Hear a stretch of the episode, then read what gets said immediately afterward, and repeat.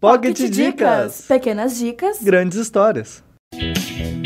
Deus Americanos é um livro do consagrado autor Neil Gaiman, que tem como suas principais obras Sandman, Coraline e O Oceano no Fim do Caminho. O livro conta a história de Shadow Moon, que após passar três anos preso, se encontra com um homem enigmático que se intitula Sr. Wednesday e diz ser um deus. Sr. Wednesday tenta abrir seus olhos para a improvável realidade. Todos os deuses e crenças podem habitar entre os homens.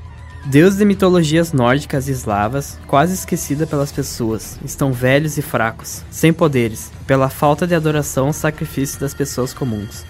Mas novos deuses estão surgindo. Na mitologia de Neil Gaiman, nessa nova ordem, toda adoração, sacrifício ou até mesmo a necessidade gera um novo deus.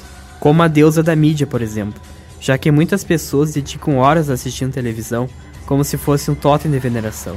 A deusa da mídia se manifesta na imagem de ícones da cultura pop mediatizada, como Mary Monroe e o cantor David Bowie, mas também aparecendo com outras formas de ícones pop, que é a pessoa a qual contempla mais venera.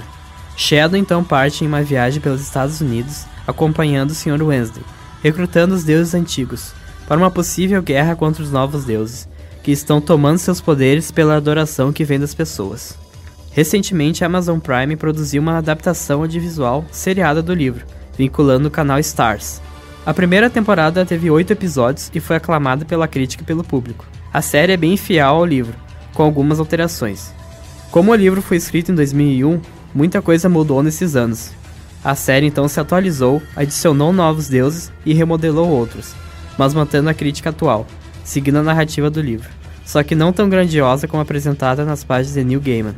Na versão para TV, literalmente chove sangue. Apesar disso, tanto a série quanto o livro vale muito a pena. Sua Pocket Dica da semana ficou por aqui. Até a próxima. E se quiser ver mais, acesse facebook.com/radionifra, que toda sexta-feira vai ter uma nova dica para você.